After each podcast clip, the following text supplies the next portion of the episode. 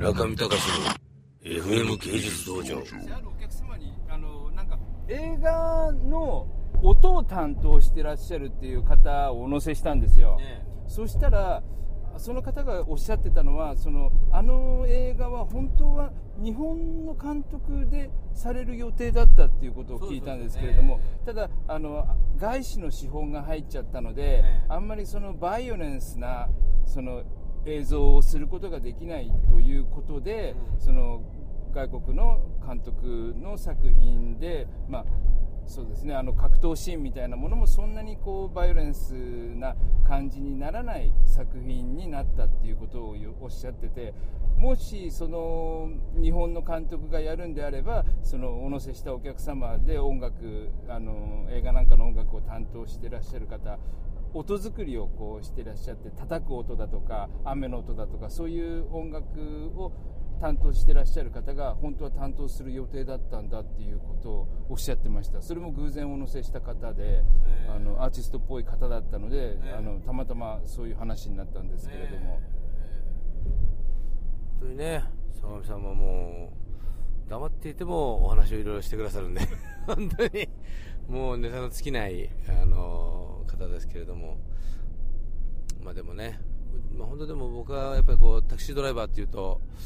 やっぱりねうちの親父がもういまだにやってますからね。73歳にもなっていまだにタクシードライビングあの深夜、えー、ミッドナイトドライバーやってますけれどもまああの彼もやっぱりこうまあちょっと最近ねあの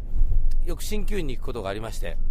その鍼灸院の先生まあ目がちょっと不自由な方なんですけれども僕その先生とまあいろいろこう本当に2年間ぐらい交流っていうかまあずっと信頼していただいてるんですけれどもそれを感じてるとですねあーって思う時あったんですね。で彼はすごいいつも生き生きしていて、えー、いつもこうその患者さんからのいろんな話を聞いたりとかして実は彼はなんか外に一本も出てないのに世界を見てるんですよで彼はその体の人の体を触れてですね本当に宇宙も見れるぐらいのそんなスケールをなんかこう持ったっていうか世界と人間というか世界と自分って何だろうって思うと、まあ、結局はそんなにねあの生きる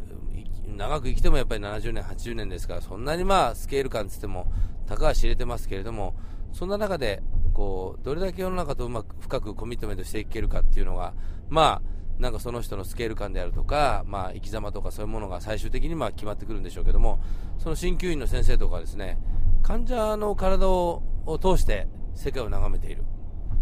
うちの親父もですねよく本当政治とかあのいろんな経済とかのことを詳しくてまあ、新聞もそんな読んでないと思うんですけど、ほとんどお客さんからの情報なんですよね。お客さんからの情報で、まあ、ラジオを聞いたりとか、お客さんの情報で生の情報を聞き、で、そういう記事を読んで、まあ、新聞で、テレビではこう言ってるけど、本当はこうなんだと。ま子供の頃からですね、僕よく言われたもんです。だから、そういう親に教育されたんで、なんか世の中っていうのは、裏と表ががっちりあって、裏の方では、やっぱりこう、みんなの引きこもごもが混じり合っちゃってですね、なかなかうまくいってない。うまくいってないけど、まあ、それが人間界だっていうのを刷り込まれちゃって。それでまあ、今、私こういう職業についてると思うんですよね。まあなんかこう、坂上さんの饒舌な、えー、語りに負けてしまって、私もですね、日頃言わなくてもいいようなことを今言ってしまいましたけれども、坂上さんを前にこうお話しすることでなかったかもしれませんけれども、まああのー、これも何かきっかけということで、えー、話させていただきました。中見隆の FM 芸術道場。